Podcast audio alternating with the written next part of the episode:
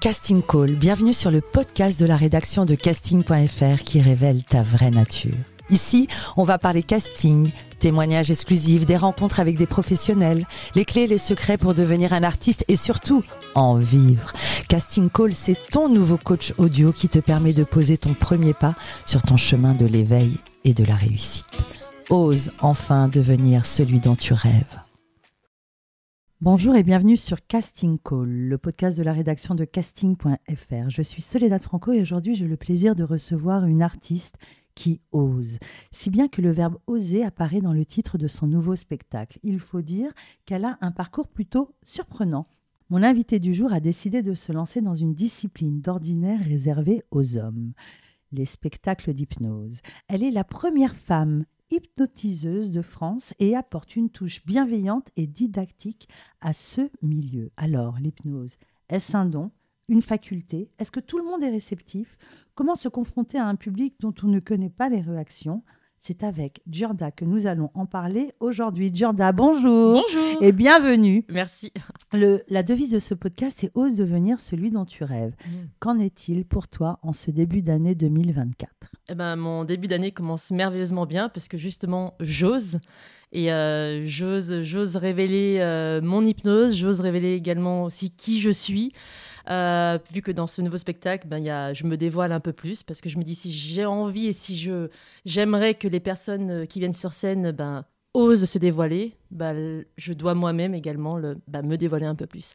Et j'ose, j'ose, euh, j'ose exprimer l'hypnose que je ressens, j'ose échouer, recommencer, me perfectionner pour avoir vraiment la meilleure version de mon nouveau spectacle. Tu seras au théâtre de l'Européen le 14 février et le 13 mars 2024 et surtout, surtout en tournée dans toute la France. Alors, Giorda, raconte-nous, quel genre d'enfance as-tu eu? Alors, euh, toute petite, j'étais euh, persuadée que j'étais capable d'accomplir de grandes choses. Euh, ma vie n'était qu'aventure, peu m'importait le résultat, c'était juste la joie de, de tenter l'aventure, d'essayer. De... Donc ça, c'était vraiment génial. À un moment donné, bah, j'ai eu un événement qui m'a qui m'a vraiment plombé. C'est ce que j'essaye sans plomber, mais c'est ce que j'essaye d'exprimer dans mon spectacle. Et de par cet événement, euh, bah, la petite fille qui était euh, sûre d'elle, capable de grandes choses, bah, là, je me suis retrouvée euh, face à une personne qui ne croyait plus en elle, qui avait plus du tout confiance en elle. Donc du coup, toutes mes perceptions étaient biaisées parce que je me sentais nulle, parce que Tu avais quel âge à ce moment-là? J'avais 15 ans. 15 Donc ans. une jeune adolescente. Ouais. Tu peux Et- nous parler de cet événement? Euh, bah, un accident, un accident qui, un accident euh, qui, euh, qui m'a percuté de plein fouet, enfin surtout euh, ma famille, et ça, bah, ça a chamboulé mon monde, mon monde merveilleux. Et peu à peu, bah, c'est, j'ai vraiment découvert que le monde que j'avais avant et le monde que je me fabriquais depuis cet accident, bah, c'était plus du tout le même. Alors que oui, à l'origine c'était le même, c'est juste moi que je ne le percevais plus du tout de la même façon. Il y a eu des séquelles après cet accident? Oui, il y a eu de graves séquelles. Pas pour moi, mais pour les personnes qui m'entourent. Et, et de, de cet événement, bah, j'ai voulu bah, essayer de, moi, de me relever pour tenter de relever euh, bah, les personnes qui ont subi cet accident. Et, euh, et en fait, au fur et à mesure bah, des années, j'ai compris que c'était mes perceptions qui s'étaient biaisées. C'était, euh, Hmm. Moi, j'étais toujours la même, mais, mais voilà, ce, ouais, cet accident m'a percuté de plein fouet. Hmm. Dans quel milieu as-tu grandi? Est-ce que c'était un milieu artistique ou pas du tout? Pas du tout.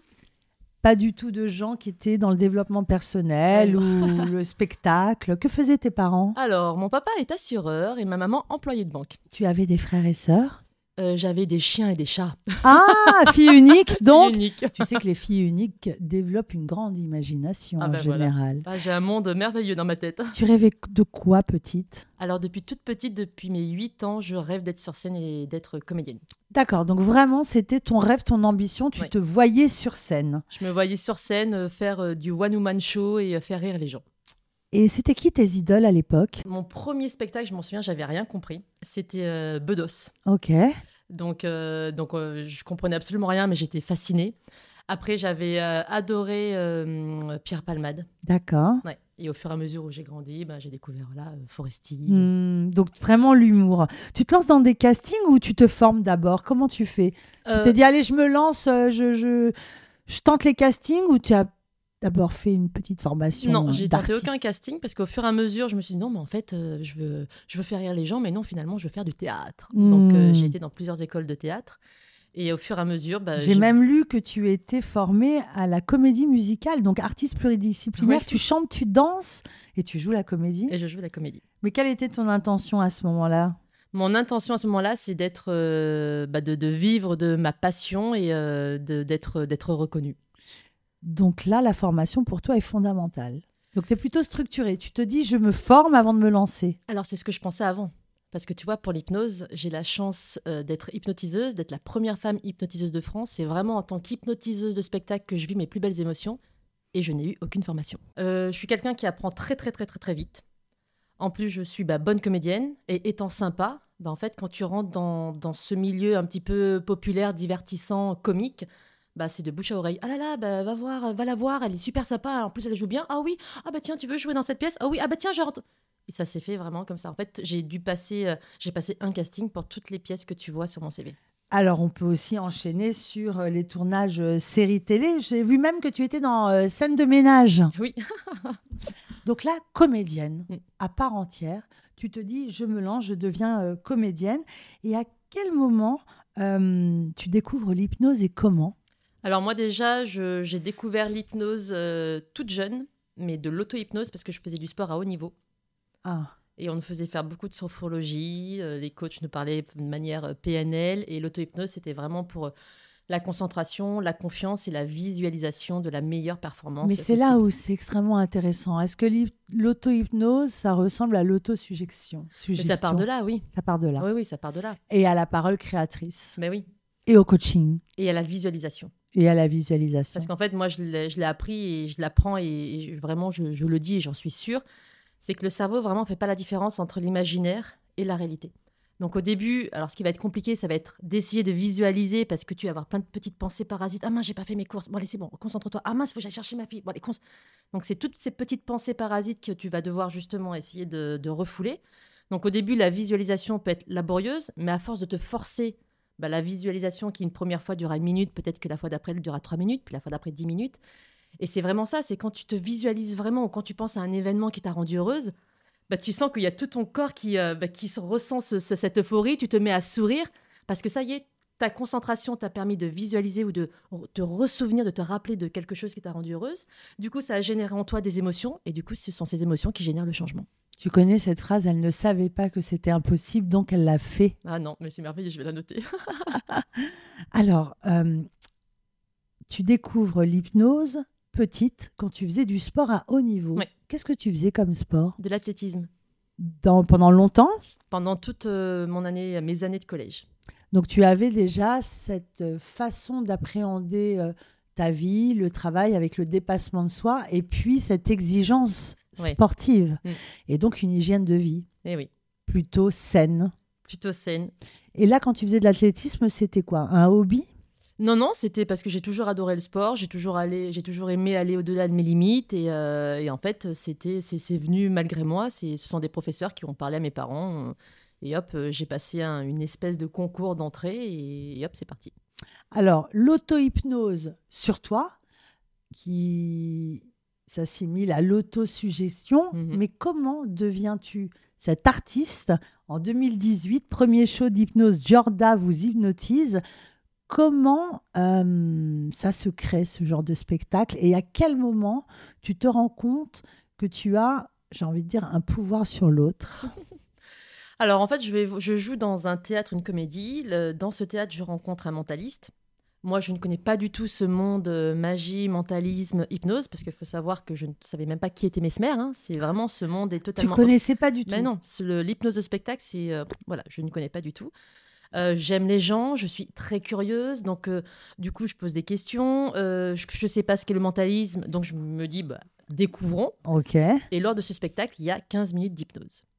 Et du, D'accord. et du coup, je réagis comme la plupart des sceptiques en me disant c'est pas possible, ce sont des complices, ce sont des comédiens. Sauf que moi, l'avantage que j'ai, c'est que jouant dans ce même lieu, je vais voir ce spectacle plusieurs fois, me, rend à- me rendant à l'évidence que bah non, ce ne sont pas des comédiens, vu qu'il n'y a jamais le même nombre d'hypnotisés, ce ne sont pas les mêmes personnes. Parfois, lorsque ça ne marche pas, bah, la personne continuait son spectacle de mentalisme. Et en fait, c'est euh, bah, parti comme ça sur un, un challenge parce que j'adore les challenges. En fait, ce qui me fait avancer, ce sont les challenges. On le sent. Ah oui. hein on sent énergétiquement que tu es dans le challenge. Ouais. Ça m'étonne pas que tu aies fait de l'athlétisme, mais on te sent bien faite. Ah bah, c'est cool. Hein? C'est cool. Et du coup, donc on commence à se tirer la bourre tous les deux, euh, savoir lequel des deux spectacles aurait le plus de monde. Et à un moment donné, je suis dans le théâtre et je me dis c'est pas possible. Pourquoi, euh, pourquoi, euh, pourquoi on a moins de monde que lui maintenant? Et donc ce jour-là, il y a la caissière qui dit bah t'as qu'à devenir hypnotiseuse, peut-être que tu auras du monde. Oh oh. Et là, ce jour-là, il y a le directeur de théâtre qui est là. Il fait bah écoute, si tu deviens hypnotiseuse, moi je te produis, tu serais la première en France. Et donc, challenge lancé, Et donc je défi relevé. Un défi re- relevé, je rencontre donc ce fameux mentaliste euh, Léo Brière et euh, bon, on parle tous les deux et ensemble on a coécrit mon premier spectacle Jurda vous hypnotise et donc le spectacle actuel Hypnose. Mais alors attends, tu écris le spectacle, mais de là à écrire un spectacle et le jouer en tant que comédienne et devenir hypnothérapeute sur scène, Hypnotiseuse. hypnotiseuse, oui, hypnothérapeute c'est autre chose. Mm. D'ailleurs, on va parler de la différence. À faire tomber les gens, comment tu t'es formée? Bah tu te formes pas, c'est pour ça que c'est c'est vraiment le saut dans le vide, c'est que autant en tant que comédienne, tu sais que s'il n'y a pas trop de personnes dans le public, bah, la pièce est peut-être moins, moins euphorique lorsque tu la joues. Mais moi, sur scène, en tant qu'hypnotiseuse, sachant que ce sont les hypnotisés qui vont faire le spectacle, bah, si j'ai pas d'hypnotisé, j'ai pas de spectacle. Donc en fait, bah, euh, voilà, je suis dans tous mes états parce que ma toute toute première date, c'était en novembre du coup 2018, sachant que je n'ai jamais hypnotisé qui que ce soit, je ne sais pas ce qu'est l'hypnose. Il faut que j'écrive un spectacle, les, euh, les ventes sont, sont lancées. Donc euh, oui, c'était c'était vraiment à Paris et puis ça a été ça a été et la magie du cerveau. J'ai été malade pendant une semaine, donc aphone, sachant que l'hypnose ça part de la voix, donc de ta conviction, parce qu'en étant convaincue, tu en deviens convaincante, mais c'est aussi la voix. Et je n'avais plus de voix. Et la magie de la scène, du cerveau, enfin, la magie. Bah, lorsque je suis arrivée sur scène, ma voix est revenue. Lorsque la scène était finie, hop, la voix est repartie. Quelle est la définition de l'hypnose alors? Alors, l'hypnose, pour moi, c'est euh, un état. Alors, là, moi, ce que je dis tout souvent, c'est lorsque tu es hypnotisé, c'est ton inconscient devient spectateur de ton. Enfin, ton conscient, pardon, devient spectateur de ton inconscient. En fait, c'est l'inconscient qui prend le devant de la scène. Le conscient est là, il veille. Si bien que j'ai plusieurs personnes qui ont été hypnotisées qui me disent Ah non, mais c'est pas possible, mon prénom, mais je, sais comment je m'appelle, je- je- il est là, mais, mais c'est comme si malgré moi, je pouvais pas le dire. Je, je... Et donc, ça, c'est merveilleux parce que, parce que, oui, comme je le dis, l'hypnose, ce n'est pas un état d'inconscience. C'est fou, c'est absolument incroyable et on a du mal à comprendre sur, sur quoi ça repose en fait. Euh, lorsque tu poses tes mains et que tu fais justement, euh, j'allais dire sombrer, que tu mets dans une personne dans un état d'hypnose, tu travailles sur quoi? C'est euh, Je travaille, je pense, euh, sur la confiance. C'est pour ça que moi, j'avais vraiment envie que dans ce nouveau spectacle, euh, j'ai envie d'être plus moi, de pas forcément respecter les codes, euh, euh, l'hypnose, mystère, etc. Tu y apportes beaucoup d'humour. Ah bah, c'est ça cool. qui est sympa parce qu'effectivement, des spectacles d'hypnose, des fois, c'est un peu glauque. Euh, on peut se dire c'est sombre un peu, ça peut faire peur. Et toi, tu amènes une joie. euh, c'est drôle. euh, et puis tu abordes des sujets, tu fais dépasser les peurs, euh, les craintes. Enfin, d'ailleurs, quels sont les bienfaits de l'hypnose sur les gens? Certaines personnes sortent transformées de ton spectacle. Oui, alors après, euh, c'est vrai que c'est- c'est pour ça que je te disais en amont que ça vra- vraiment, c'est. C'est en tant qu'hypnotiseuse que je vis mes plus belles émotions parce que je le vois, j'ai la chance à la fin de chacun de mes spectacles bah, d'être à la sortie. Donc du coup, c'est génial parce que tu vois le véritable public qui ne peut s'empêcher de demander aux hypnotisés mais c'est pas possible, mais, mais là vous avez vraiment oublié, là vous vous êtes vraiment cru, euh, euh, vous appelez euh, Jean-Pierre, mais comment? Donc c'est génial parce que du coup ils se rendent compte que, bah, que ce sont vraiment de réelles personnes qui ont vraiment été hypnotisés, qui, qui expriment leur expérience, eux-mêmes un petit peu waouh, déboussolés par rapport à ce qui s'est passé. Et ce qui est génial, c'est qu'il ne s'est pas passé une seule représentation sans qu'un hypnotisé vienne me voir en me disant merci. Merci, c'était. euh, merci, j'ai senti, je me sens bien, merci. Après, c'est du spectacle, ce n'est pas de l'hypnose thérapeutique, donc euh, le bienfait, il est réel. Il ne restera sans doute pas pendant euh, une éternité parce que c'est du spectacle et le spectacle, c'est un divertissement ponctuel. Hmm. Et faire de l'hypnose en spectacle, c'est aussi un saut dans l'inconnu parce que tu ne sais pas à qui euh, tu as affaire. Ton public, chaque soir, est différent. Euh, comment tu abordes chaque soirée euh, face à cet inconnu? Alors, déjà, avant, avant de, avant d'entrer sur scène, je demandais à chaque fois combien de personnes j'avais. chose que je ne veux plus faire du tout. Parce que tu as beau, devant un public lambda qui ne te connaît pas, tu as beau être la même Jurda avec ton même costume, ton, ton, bah voilà, ton, ton apparence, euh, moi je l'ai vraiment vérifié malgré moi, tu ne dégageras pas les mêmes ondes. Hmm. Sachant qu'en hypnose de spectacle, on va dire qu'il y aura à peu près 8 à 10 de personnes réceptives très rapidement. Donc si j'ai une salle de 30 personnes, tu te dis, oh là là, ça veut dire qu'au mieux peut-être je vais avoir deux personnes, donc tu rentres pas du tout avec les mêmes conditions que si tu faisais une salle de 1000 personnes. Hmm. Et moi j'ai euh, moi j'ai juste envie de rentrer sur scène avec la la joie de me dire c'est génial, qu'est-ce qui nous attend ce soir hmm. Pour pas euh, me laisser, euh, voilà, justement euh, ronger par toutes ces pensées négatives. Et du coup, effectivement, j'ai tous mes sens qui sont exacerbés parce que même il y a ce qui, il y a ce que j'ai dans ma tête, et il y a ce qui se passe réellement sur scène. Pourquoi l'hypnose, euh, que ce soit le spectacle d'hypnotiseur ou même les hypnothérapeutes, sont souvent des hommes et non pas des femmes? Alors en hypnothérapie, par contre, il y a beaucoup de femmes. Ah. Ouais, il y a vraiment beaucoup de femmes. En hypnose de spectacle, je ne sais pas du tout. Je pense que c'est vraiment une discipline qui est assez ancestrale, comme la magie, où tu as le magicien et la jolie assistante. Après, tu as des magiciennes qui justement euh, renversent ceci. Mais je ne sais pas du tout pourquoi c'est un homme, euh, enfin pourquoi c'est un domaine pardon masculin. Je ne sais pas. Lorsque tu, euh, toi, en tant que euh, artiste euh, avec des shows d'hypnose, tu te considères une artiste à part entière ou parfois tu as envie d'aller vers l'hypnothérapie? Bah, J'en fais déjà. C'est pour tu ça reçois individuellement? En fait, j'ai passé durant le Covid ma certification, me permettant, moi, dans ma tête, de me sentir plus légitime dans mon savoir-faire d'hypnose thérapeutique dans, dans l'accompagnement.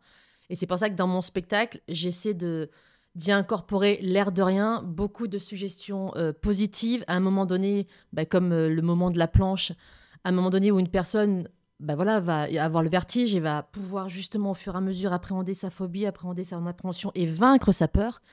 Donc, parce que justement, euh, je suis consciente que l'hypnose thérapeutique est un, un outil incroyable, j'ai envie de montrer à travers le spectacle. Mais regardez, si vous avez vu en quelques minutes des choses qui vous paraissent spectaculaires alors que je n'ai pas le temps, imaginez ce que vous pourriez faire en ayant du temps avec un hypnotiseur de l'hypnose thérapeutique.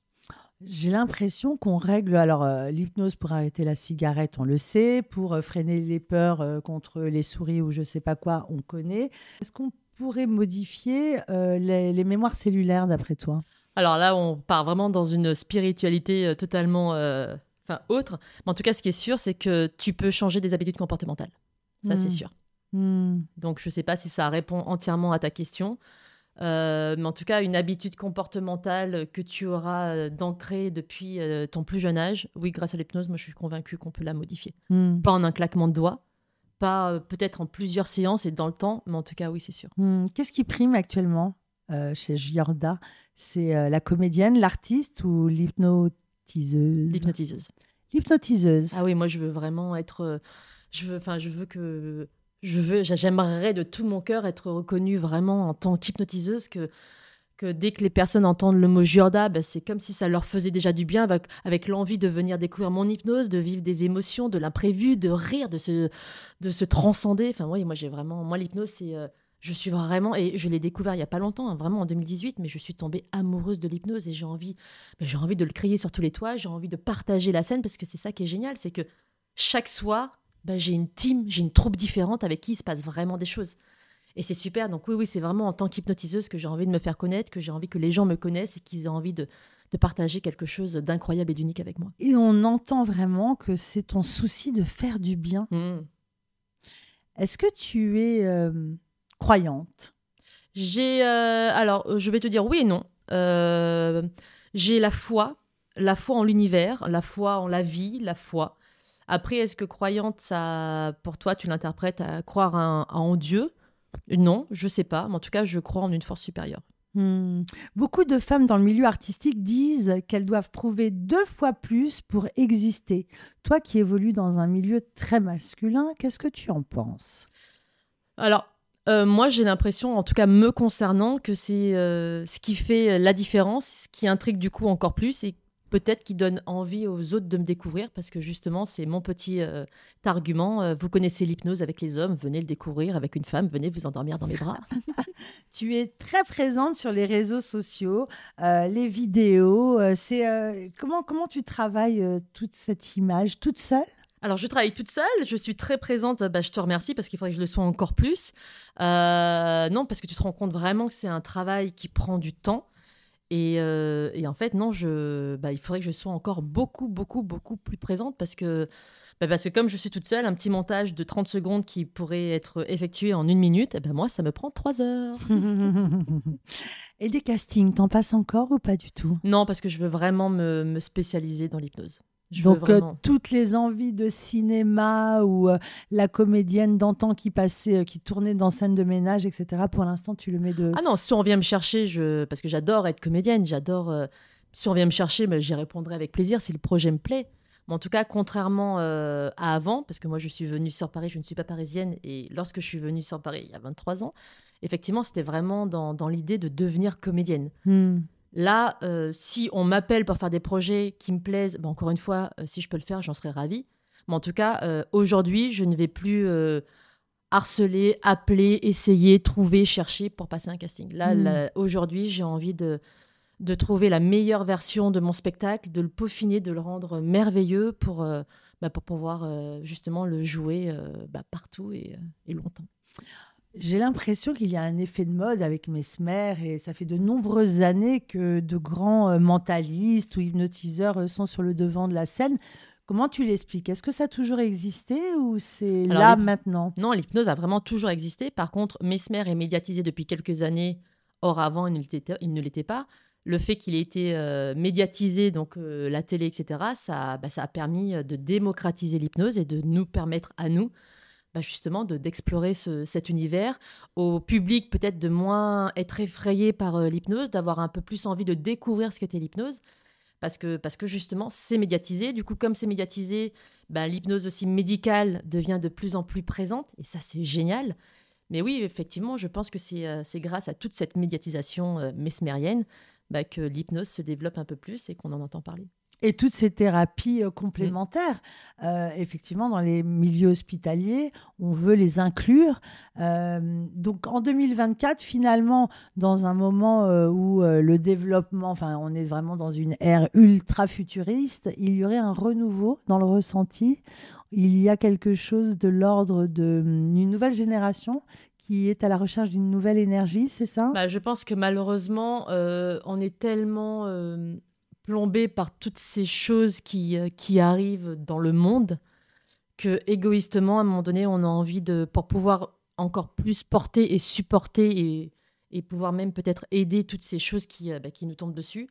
Oui, je pense que toutes ces, euh, ces thérapies un petit peu, pas altruistes, mais un peu, je ne vais pas dire non plus paranormales, en tout cas, voilà, holistiques, ça nous permet peut-être d'être plus ancré, de se sentir plus fort pour pouvoir s'évader pour mieux revenir, pour être encore plus fort, pour euh, peut-être essayer de changer les choses. Toi qui es sur scène dans ce spectacle, est-ce que tu es, euh, as une sorte d'exigence de hygiène de vie? Est-ce que euh, quand on fait de l'hypnose, on peut fumer, on peut Alors je pense que chacun fait ce qu'il veut. Moi, je ne fume pas.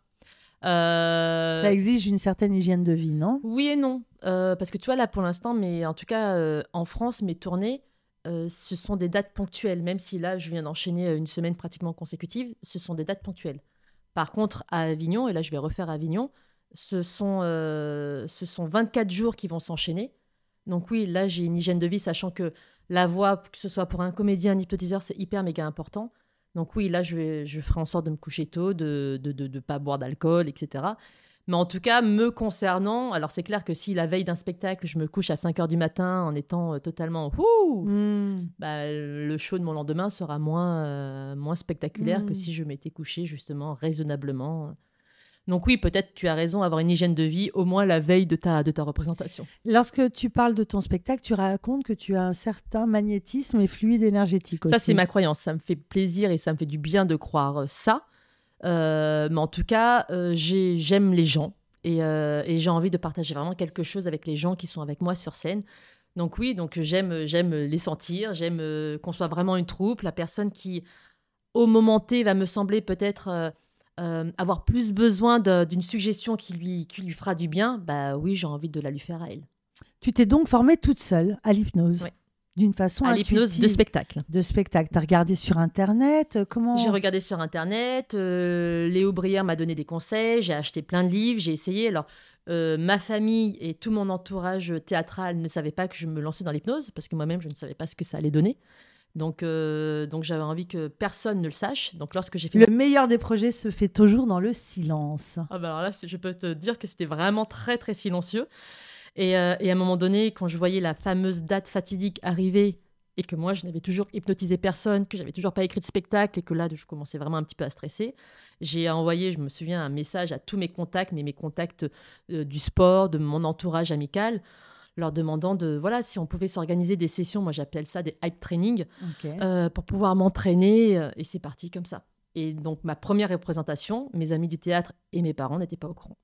Alors, pour tous ces gens qui euh, te suivent, euh, qui vont te voir euh, en spectacle.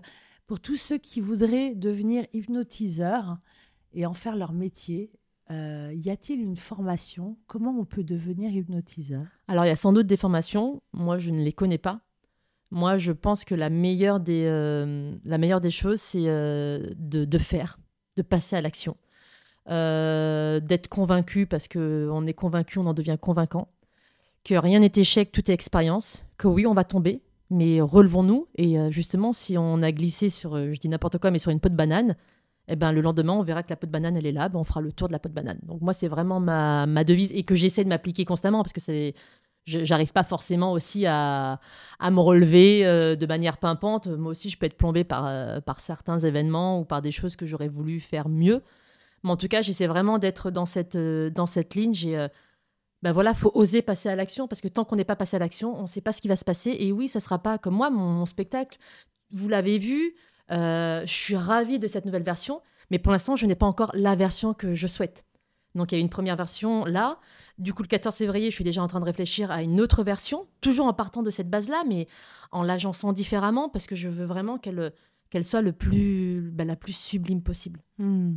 Quand tu es venue à Paris pour devenir comédienne et te lancer euh, dans les castings et jouer au théâtre et dans les séries, etc., euh, est-ce qu'il y a eu des moments où tu as douté, où tu t'es dit c'est pas fait pour moi? Mais je doute encore. Ah. ah ben oui, je doute toujours. C'est pour ça que tous les mots que je dis à travers mon spectacle ou tous les mots que je suis en train de te dire là, en même temps, je me les dis vraiment à moi parce qu'on dit que l'hypnose, c'est aussi de l'auto-hypnose c'est que malgré mes belles phrases et que je crois vraiment, bah, je n'arrive pas forcément à me les appliquer constamment. Donc oui, je doute la différence entre la théorie et la pratique. non, non, je doute toujours. Est-ce que, est que mon spectacle va plaire? Est-ce que je vais avoir du monde? Est-ce que les personnes qui vont être avec moi sur scène vont passer un bon moment? Est-ce que le message que je fais passer, est-ce que il va bien passer? Est-ce qu'on va avoir envie de me voir? Est-ce que je suis bonne? Non, je, je doute constamment. Quelle est ta plus belle rencontre dans le métier? C'est les hypnotiser. Et si je me suis lancée dans l'hypnose thérapeutique, c'est grâce aux hypnotisés, grâce à leur retour. En fait, j'ai une anecdote qui me donne à chaque fois envie de pleurer, mais elle est tellement belle. Je faisais une date à Toulouse et, euh, lors de, cette, de mon ancien spectacle, j'avais un. Ah ouais, ouais. Bon, bref, je, le spectacle se passe et à la fin, donc je, suis, euh, donc je suis à la sortie avec tous les hypnotisés et j'ai une jeune femme qui vient me voir en me disant euh, Elle pleure. Et du coup, euh, je, lui demande si elle veut qu'on aille euh, dans un endroit un peu, un peu plus, plus seul, si elle veut pleurer tranquillement. Elle me fait non, non, mais en fait, c'est pas ça, mais euh, je, en fait, je suis heureuse. Ah. Je dis, mais c'est génial, c'est bravo. Elle me fait oui, mais j'ai pas l'habitude, alors merci. Et là, je me suis dit, mais c'est mais c'est ça que je veux faire. oui, oui, il faut pas se leurrer, je suis artiste, donc, donc oui, j'aime la lumière, je veux qu'on me voit, je veux qu'on me regarde, mais en même temps, grâce à l'hypnose, en fait, j'ai tout j'ai ce côté un petit peu, c'est affreux, mais ce côté narcissique où euh, je me nourris des applaudissements et en même temps j'ai ce côté où waouh, je sens vraiment que je fais du bien à l'autre et de faire du bien à l'autre, mais, mais en fait ça me remplit, c'est merveilleux. Donc ouais, je le redis, mais c'est vraiment en tant qu'hypnotiseuse que, bah, que je vis mes plus belles émotions et j'ai tellement d'anecdotes comme ça. Pareil, j'ai, j'ai euh, ça je je l'ai redit, mais euh, je le trouve super. J'ai une, dame qui vient, qui vient sur scène avec moi et, et en fait je sens elle est hypnotisée, donc très très réceptive. Et je sens à un moment donné qu'elle se sent pas forcément bien, qu'elle aimerait bien réintégrer sa place. Donc je lui demande de, réintégrer sa place. Et à un moment donné, j'ai un, toute une aventure où je, prends un verre vide et je demande à la personne d'imaginer qu'elle projette dans ce verre vide toutes les choses négatives qui l'empêchent d'avancer. Et là, je me dis, mais cette petite expérience qui va peut-être durer dans le temps, une heure, même pas, mais en tout cas, je sais que sur l'instant, ça va lui faire un bien fou. Donc, je demande à cette personne qui a voulu regagner sa place en début de spectacle si elle veut bien me faire confiance et si elle veut bien venir avec moi sur scène. Donc, elle vient avec moi sur scène. Je lui demande de projeter donc toutes ces choses négatives. Tu la vois pleurer sur scène, mais de manière très digne. Toi, elle est juste là, elle fixe le verre, mais tu vois qu'elle pleure. Hmm. Et ensuite, je lui dis c'est vous qui pouvez décider de rendre ces choses insignifiantes. Donc, vous allez fermer les yeux.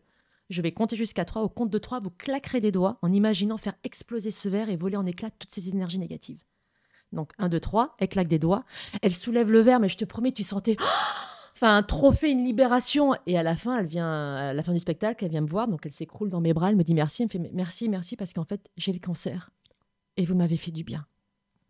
Ouais. Bah là, j'ai même plus de mots, je suis juste. euh, Hmm. Et en fait, tout ça, ça me, ça me nourrit, en fait. Chaque spectacle doit vraiment te prendre beaucoup en énergie. Oui. Comment tu te préserves justement? Euh, alors, je sais pas si je me préserve. Je sais qu'après le spectacle, lorsque je discute avec les gens, je suis vraiment dans une euphorie. Du coup, mon... j'ai l'impression que mon after, mon après-spectacle est aussi longue que le spectacle parce que, parce que les gens sont vraiment heureux d'être là et ils me demandent plein de choses, ils me posent des questions. Du coup, je peux pas rester trop longtemps avec eux parce que, parce que déjà, il y a le théâtre qui va fermer, parce qu'il y a des gens qui m'attendent, mais j'arrive pas forcément à leur faire, à écourter le moment parce que tu sens vraiment qu'ils sont heureux. En même temps, si moi j'existe, je vibre et je rêve, c'est grâce à eux, donc j'ai pas envie non plus de décourter ce moment. Donc là, je suis encore dans une certaine énergie, mais une fois que la... tout ça est passé, mais je. Enfin, tu vois, je, je, je m'écroule dans mon fauteuil et c'est comme si pendant, mais vraiment, j'exagère pas, pendant une demi-heure, je, je pouvais plus me lever en fait. Je suis plombée. Hmm. Plombée où je. Ah. Mais non, c'est. c'est- Ouais, non, c'est bien.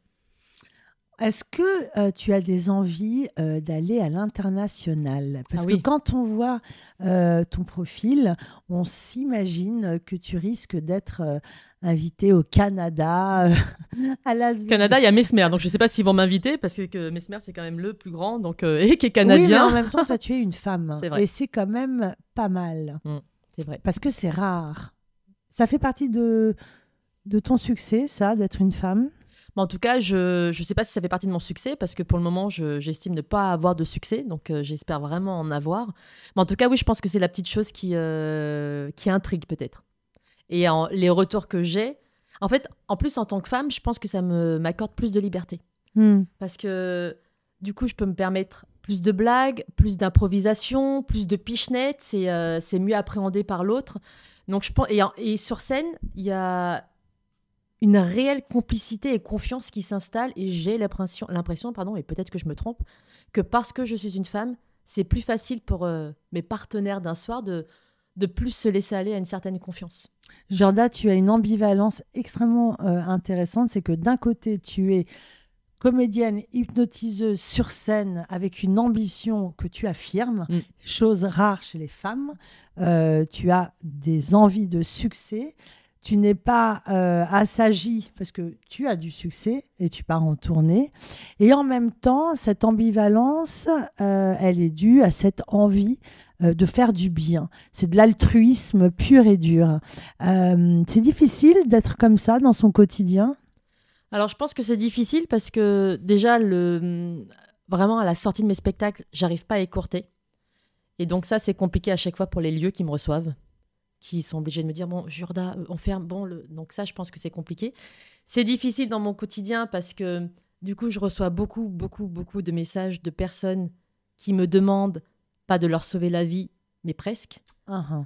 Donc du coup, je suis vraiment, enfin, je, je, j'ai pas de réponse parce que je, à part être dans la, dans l'empathie et dans l'impuissance, donc ça me fait me considérer, oh là là, pas médiocre, mais presque parce que je ne peux rien faire.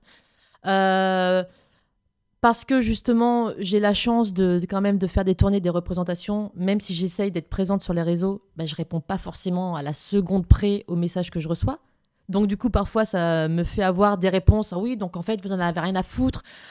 Ah, donc oui, donc parfois c'est euh, compliqué de rester ou d'avoir l'impression de, de se dire bon, je, je suis quelqu'un de bien. Alors oui, avec mes failles, avec mes faiblesses, mais c'est comme ça, c'est ce qui fait justement mon ambivalence et qui je suis.